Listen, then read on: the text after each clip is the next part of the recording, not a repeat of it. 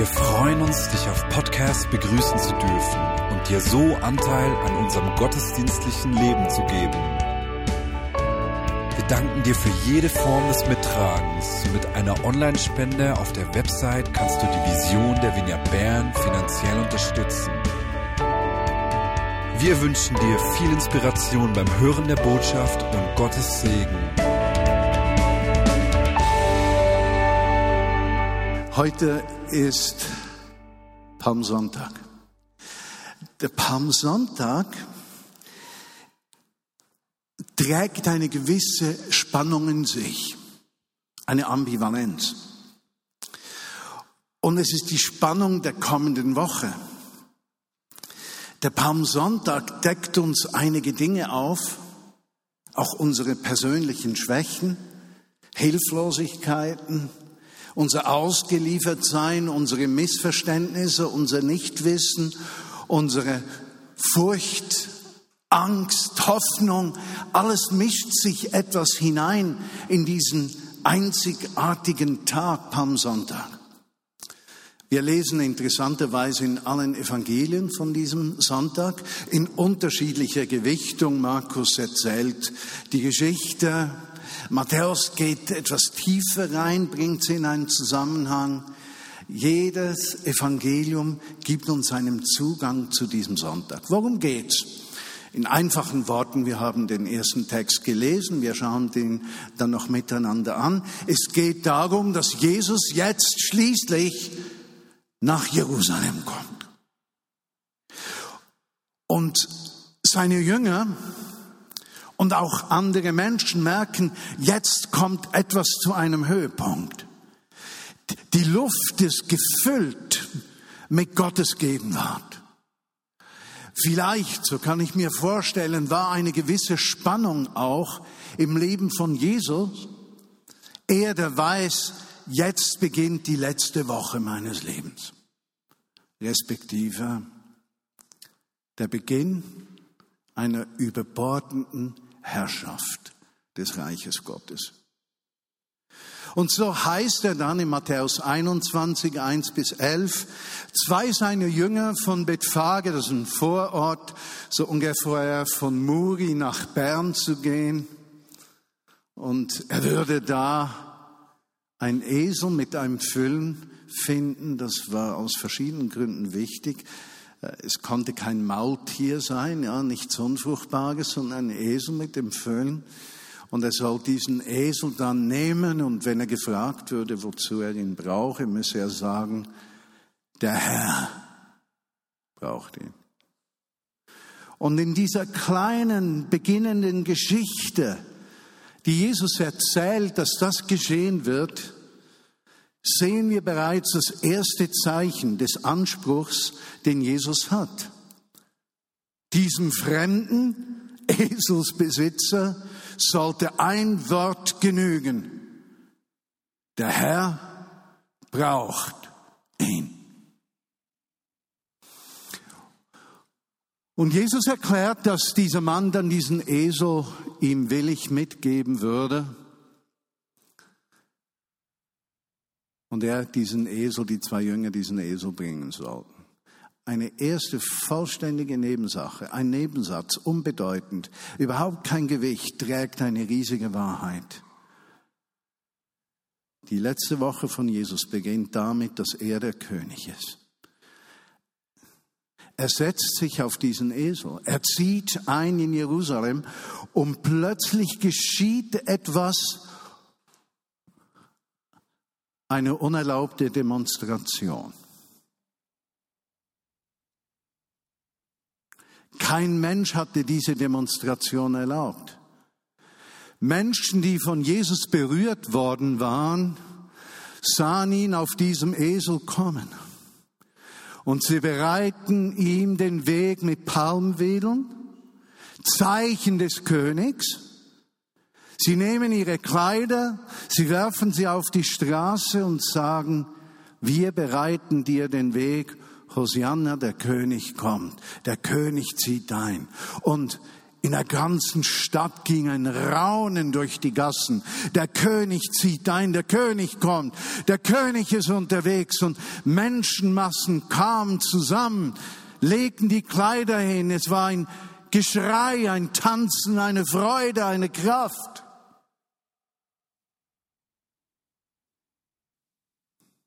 Und niemand hatte gedacht, dass vier Tage später dieser König vollständig verlassen von allen, die dem König willkommen geheißen haben in Jerusalem, dass er dann ans Kreuz gehen würde, ja sogar seine engsten Freunde vom Mut verlassen waren und nicht mehr zu hoffen wagten, dass dies wirklich der König ist. Aber an diesem Tag, an diesem Palmsonntag sozusagen, der König kommt. Für die Römer war das eine massivste Herausforderung. Niemand wird hier König ohne den Willen des Kaisers. Niemand hat hier verwalterische Vollmachten, ohne der Kaiser hat es angeordnet. Niemand wird hier als König begrüßt, ohne der Kaiser in Rom hat ihn gewählt, denn der Kaiser selbst verehrt wie ein Gott, ist die einzige Stimme, der man zu gehorchen hat. Und wie ein Hohn zieht ein Israelit nicht auf einem Pferd, sondern auf einem Esel in die Stadt. Und die Welt ist upside down, auf den Kopf gestellt. Der verachtete, unwerte Nazarener wird als König willkommen geheißen. Interessant, dass Pilatus, der ja eingesetzt worden war, das römische Reich zu vertreten, Herodes der König. Interessant, dass die Staatsmacht an diesem Sonntag abwesend zu sein scheint. König Jesus schafft sich immer Raum, gleich wie viel Raum ihm von Menschen gegeben wird. Der König geht immer seinen Weg.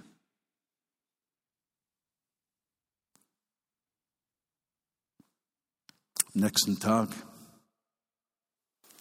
geht Jesus in den Tempel. Was tut er im Matthäus-Evangelium? Er schmeißt die Tische zur Seite. Er nennt das eine Räuberhöhle, diesen Tempel. Er räumt auf, furchtlos. König Jesus konfrontiert Dinge, die nicht gut sind, und er stellt sie ins Lot.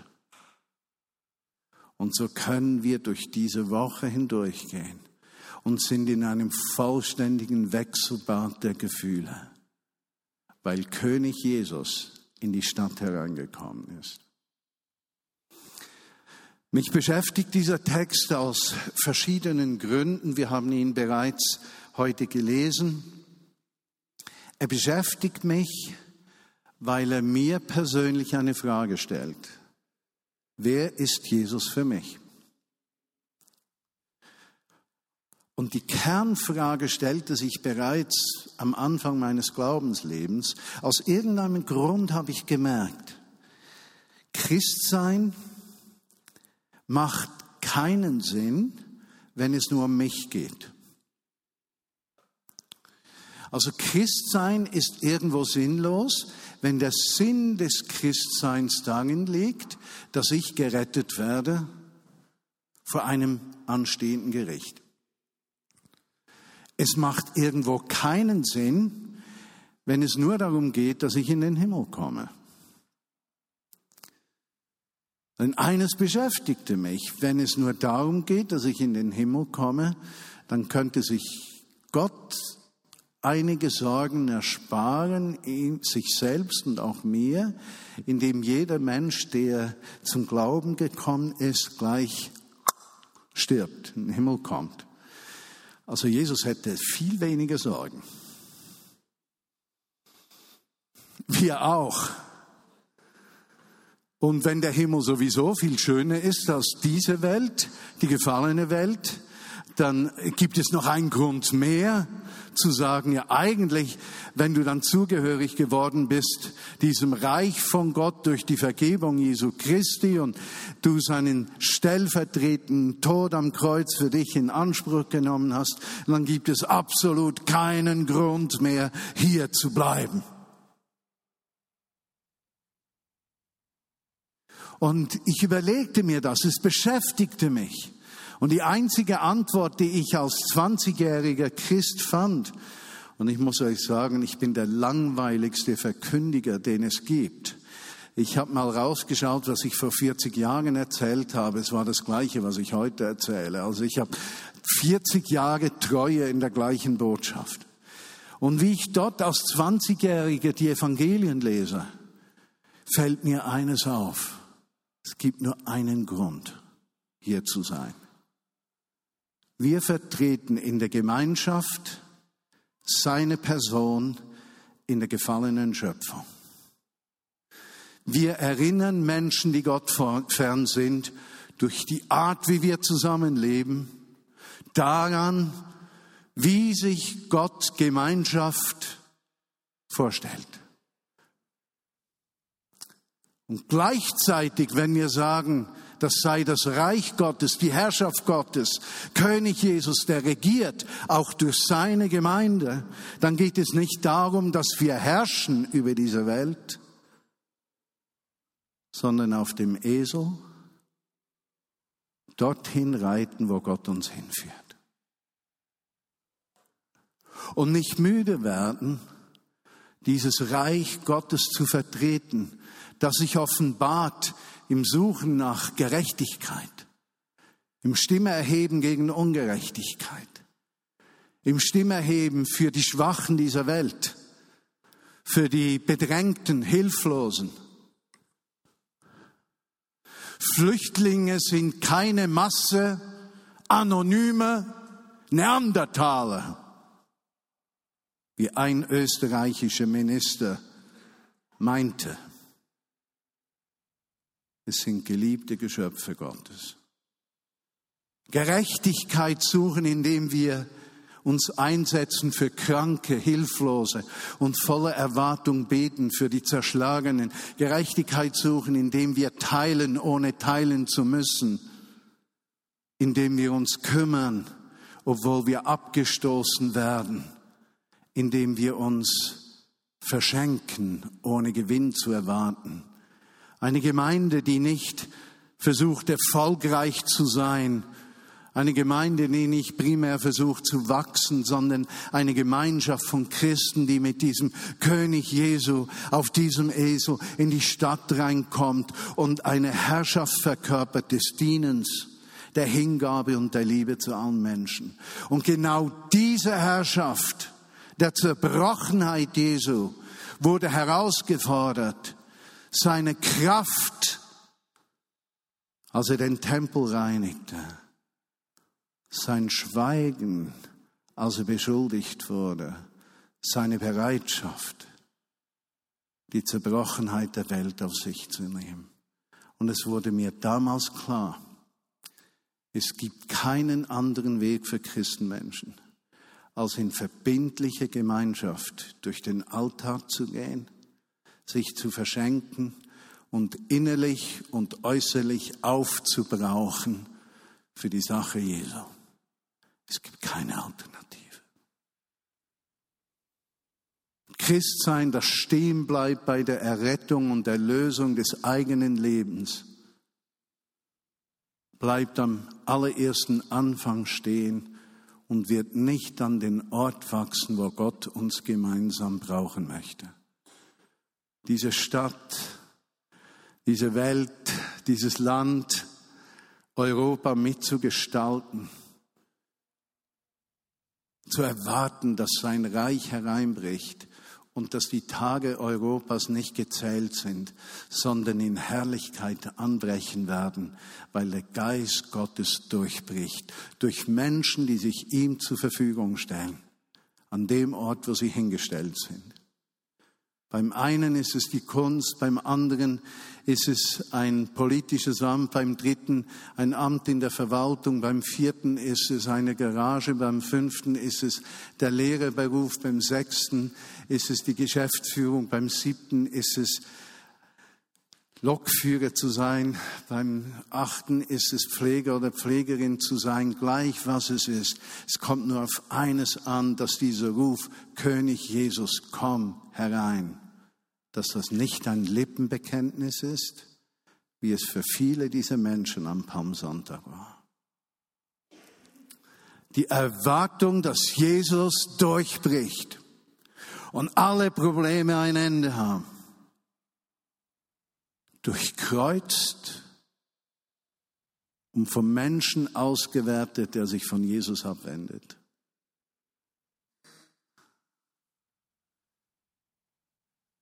Wo stehst du? Wer ist Jesus für dich? Ist es ein Lippenbekenntnis? Wenn du in schwierigen Herausforderungen in deinem Beruf stehst, bleibt der König Jesus? Wenn du gesundheitlich herausgefordert bist, bleibt der König Jesus? Wenn du den Job verlierst, bleibt er König Jesus? Wenn Beziehungen in die Brüche gehen, bleibt er König Jesus? Wenn du all dein Geld verlierst, bleibt er König Jesus? Wenn sich Hoffnungen nicht erfüllen, bleibt er König Jesus. Wo stehst du?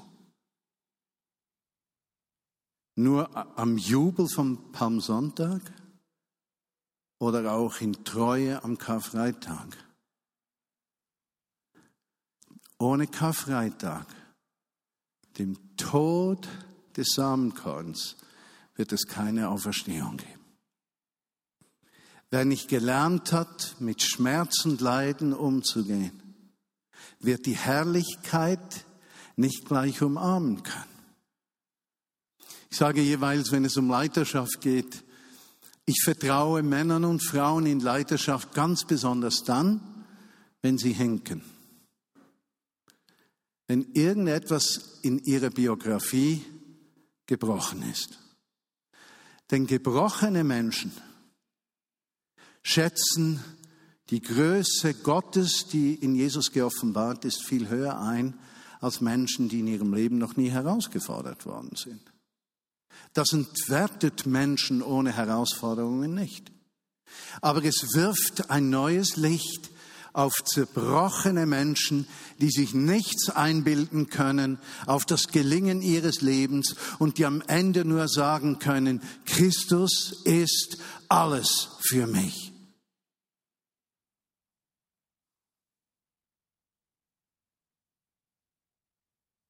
Du sitzt im Rollstuhl und kannst dich fragen, weshalb hat er mich nie geheilt? Du kannst dich fragen, ich bin so limitiert. Ich kann das gar nicht tun, was ich tun möchte. Und wirst du dort am Ort deiner Zerbrochenheit diesem König Jesus begegnen und sagen, und dennoch, wenn es nicht so ist, wie ich mir wünsche, dir diene ich von ganzem Herzen. Wir haben einen Song gesungen miteinander, wunderschön. Äh, von wem war der? Zieh ein.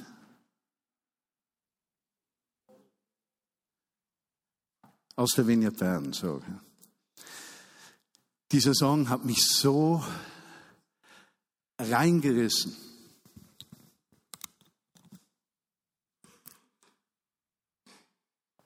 Weil dieses Zieh ein hat nichts mit diesem Raum zu tun. Dieses Zieh ein hat auch nichts mit der Vineyard Bern zu tun. Dieses Zieh ein hat mit meinem Leben zu tun. Jesus, zieh ein. Zieh ein. Wie sagt die Schrift? Apostel Paulus, so lebe nicht mehr ich, sondern Christus in mir. Das ist ein Weg, wenn ich an, an Heilige denke, wie Bonhoeffer zum Beispiel, der Theologe, der mutigen Schrittes hingeht, um gehängt zu werden.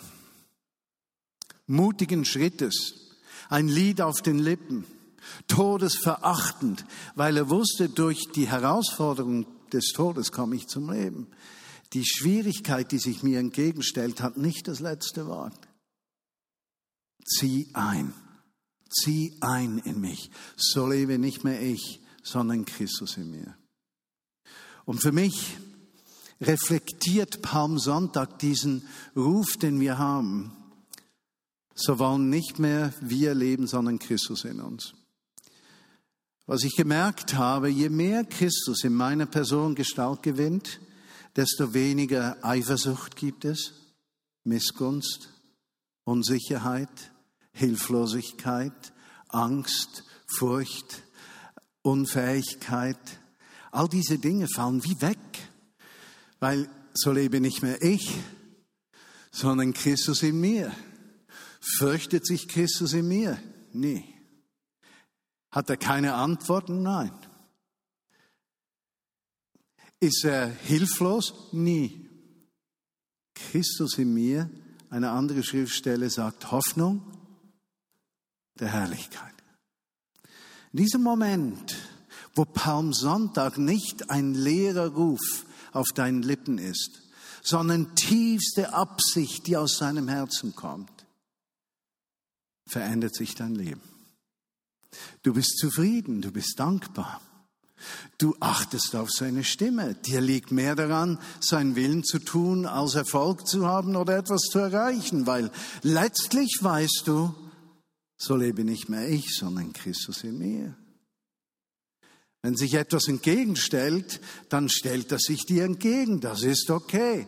Du brauchst nicht zu kämpfen. Christus in mir geht mit dieser Herausforderung um. Und dann sehe ich 80, 85, 90-jährige Christen, die durch 50, 60, 70, 80 Jahre treu gewesen sind. Und die haben so einen Geruch. Und dieser Geruch, diesen Geruch bezeichnet man als Gelassenheit. Die sind so wie ein Fels. Die kennen ihren Gott. Die, die kennen das Leben. Sie sind abgeklärt. Sie sind erfüllt mit wenig und nichts. Sie sind gerade. Sie blicken nach vorne. Sie können mit Schmerzen umgehen, Unsicherheiten. Sie sind gemittet, weil sie haben eines gelernt. So lebe nicht mehr ich, sondern Christus in mir. Was wünsche ich mir für uns? Ich habe einen riesigen Hunger, wenn ich das so sagen darf, für die Vineyard-Bewegung.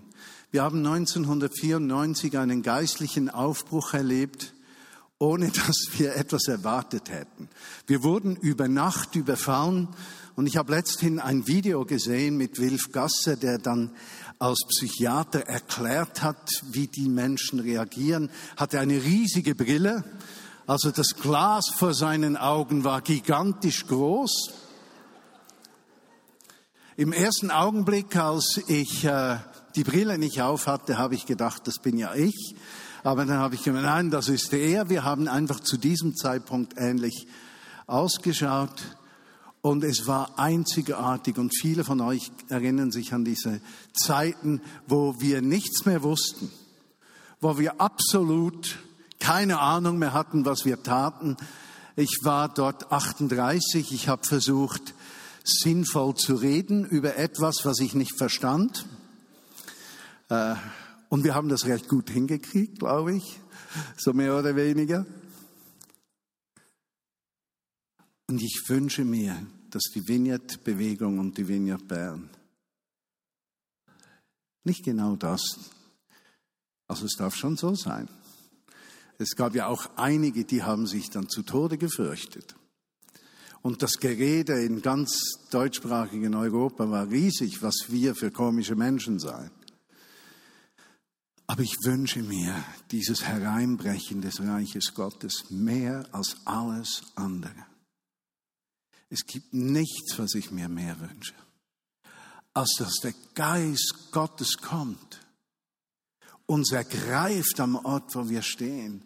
Und wir nicht versuchen müssen, alles logisch zu erklären und mit menschlicher Weisheit zu definieren und einen anständigen Rahmen zu schaffen, damit alles in Minne abläuft und keine Dinge irgendwie komisch passieren und wir einfach gesittet sind. Ich wünsche mir, ein richtig ungesittetes Hereinbrechen des Reiches Gottes, das unsere tiefsten Herzen ergreift und uns herausfordert, diesem Christus nachzufolgen und alles zu geben, in Einheit des Herzens, ungeteilt und nicht verunsichert von irgendwelchen theologischen Sichtweisen, menschlichen Sichtweisen und gesellschaftliche Akzeptanz. Als dieser Jesus einzog auf dem Esel, musste er diesen sogar ausleihen. Er gehörte ihm nicht mehr.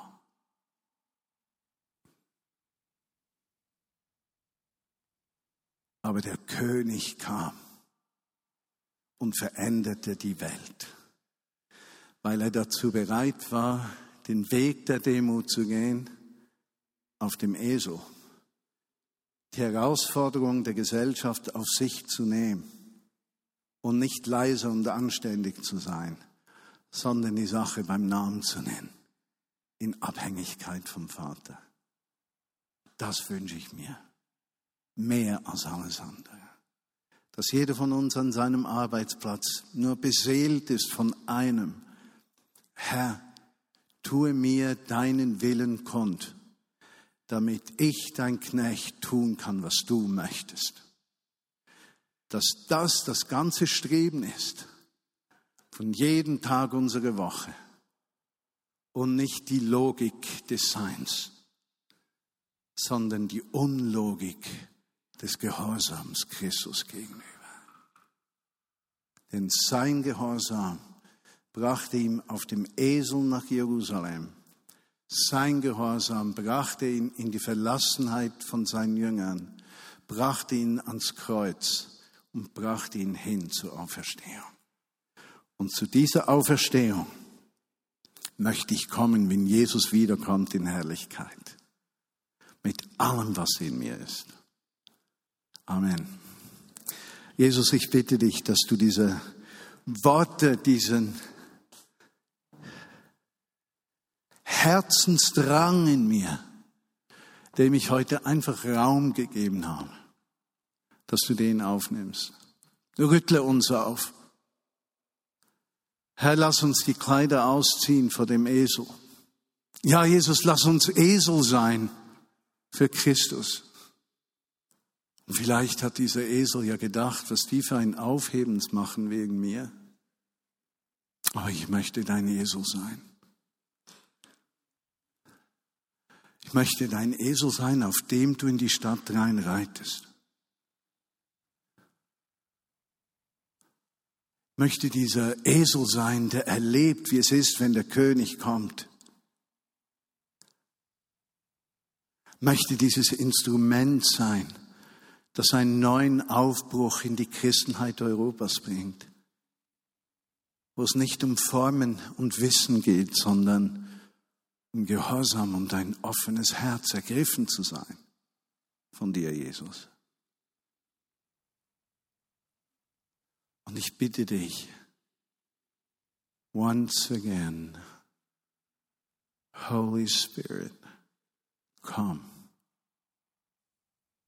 Und ich möchte dich einladen, wenn du richtig hungrig bist nach einem geistlichen Aufbruch in dir, nicht jetzt in der Vinie Bern, in dir, in dir aufzubrechen. Wenn du sagen möchtest, lass mich dein Esel sein, dann steh doch auf. Aber nur wenn du das richtig merkst und willst. Manchmal ergibt sich eine Gruppendynamik, die hat sich jetzt ergeben. Weiß nie so genau, wie mit dieser umgehen. Herr, wir stehen vor dir. Heiliger Geist, ich lade dich ein. Komm und fülle diese Gottesdienstgemeinde, diese Gemeinschaft heute Abend mit deiner Gegenwart. Komm, Heiliger Geist. Lass uns einfach einen Moment warten, voll Erwartung, dass er kommt. Komm, Heiliger Geist, fülle die Herzen der Menschen hier, meines inklusive. Und wenn wir beten, komm, Heiliger Geist, dann heißt das nicht, dass wir ihn nicht immer mit uns rumtragen. Das Komm, Heiliger Geist heißt so viel wie, bitte nimm mehr Raum ein. Wir können ohne dich nicht oder wir wollen ohne dich nicht. Nimm vollständige Kontrolle über unser Sein ein. Einige von euch spüren Hitze, die vom Kopf hinten über die Schulter geht, ist wie eine Wärme, die zunimmt. Deinem Kopf gegen hinten, wer hat das Hände hoch? Ja, das sind Zeichen, dass seine Gegenwart, er, er gibt sich dir zu erkennen, das macht dich nicht geistlicher, aber es sind wichtige Dinge, dass wir uns öffnen lernen für die Dimension seiner Gegenwart. Darf ich nochmal fragen, bei wem nimmt die Hitze noch zu vom Kopf, für die Schulter, Hände hoch?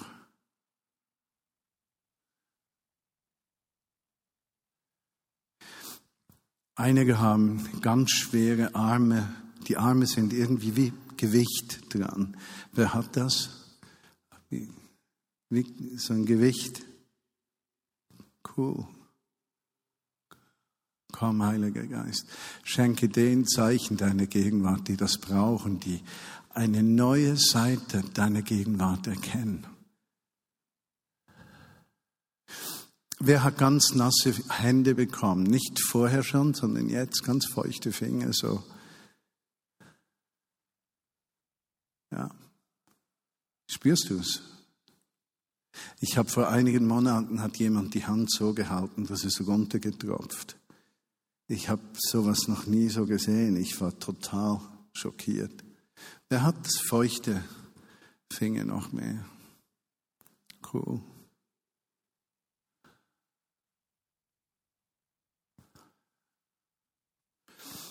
Wer merkt so, die Gegenwart Gottes von innen, vom Bauch hochkommt, so über den ganzen Körper hier innen drin, zum Herz so, einfach dieses Ergriffensein.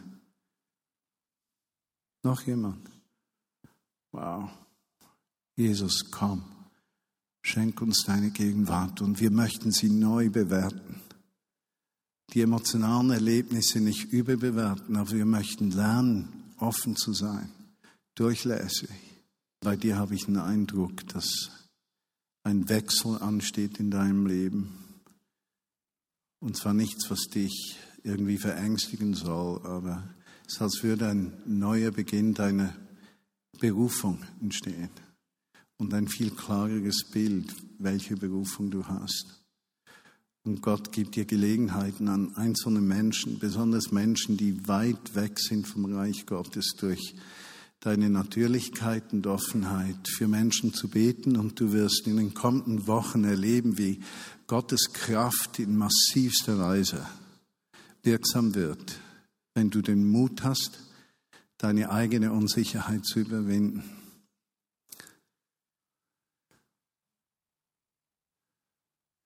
Und bei Marc-André Perrin, bei dir habe ich eine neue Salbung erkannt für eure Familie. Eine Lockerheit, eine Freiheit des Seins, die aber auch damit zu tun hat, dass du ganz neu umarmen kannst, was Gott dir gegeben hat. Und keine Unsicherheit in dir zurückbleibt.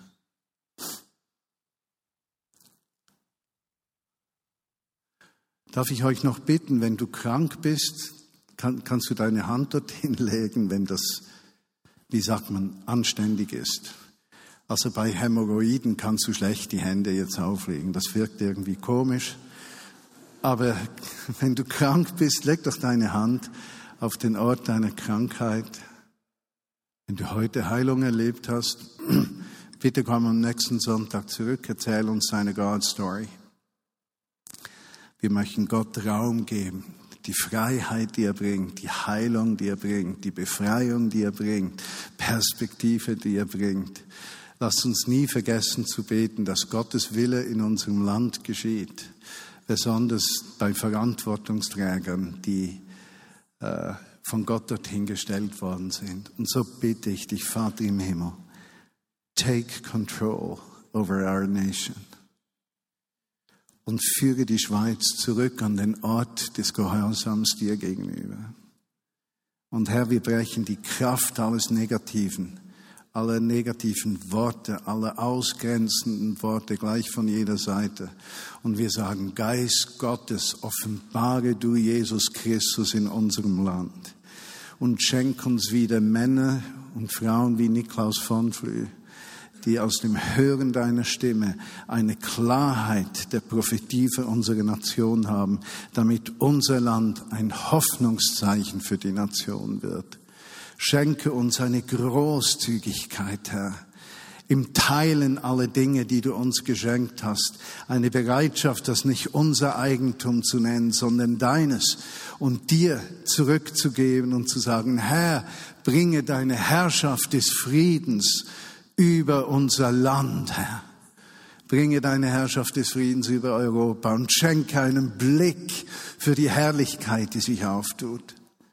Und so beten wir gemeinsam, Vater unser im Himmel, geheiligt werde dein Name, dein Reich komme, dein Wille geschehe, wie im Himmel, so auf Erden. Unser tägliches Brot gib uns heute und vergib uns unsere Schuld, wie auch wir vergeben unseren Schuldigern und führe uns in der Versuchung und erlöse uns von dem Bösen. Denn dein ist das Reich und die Kraft und die Herrlichkeit in Ewigkeit. Amen. Amen. Wir können uns setzen.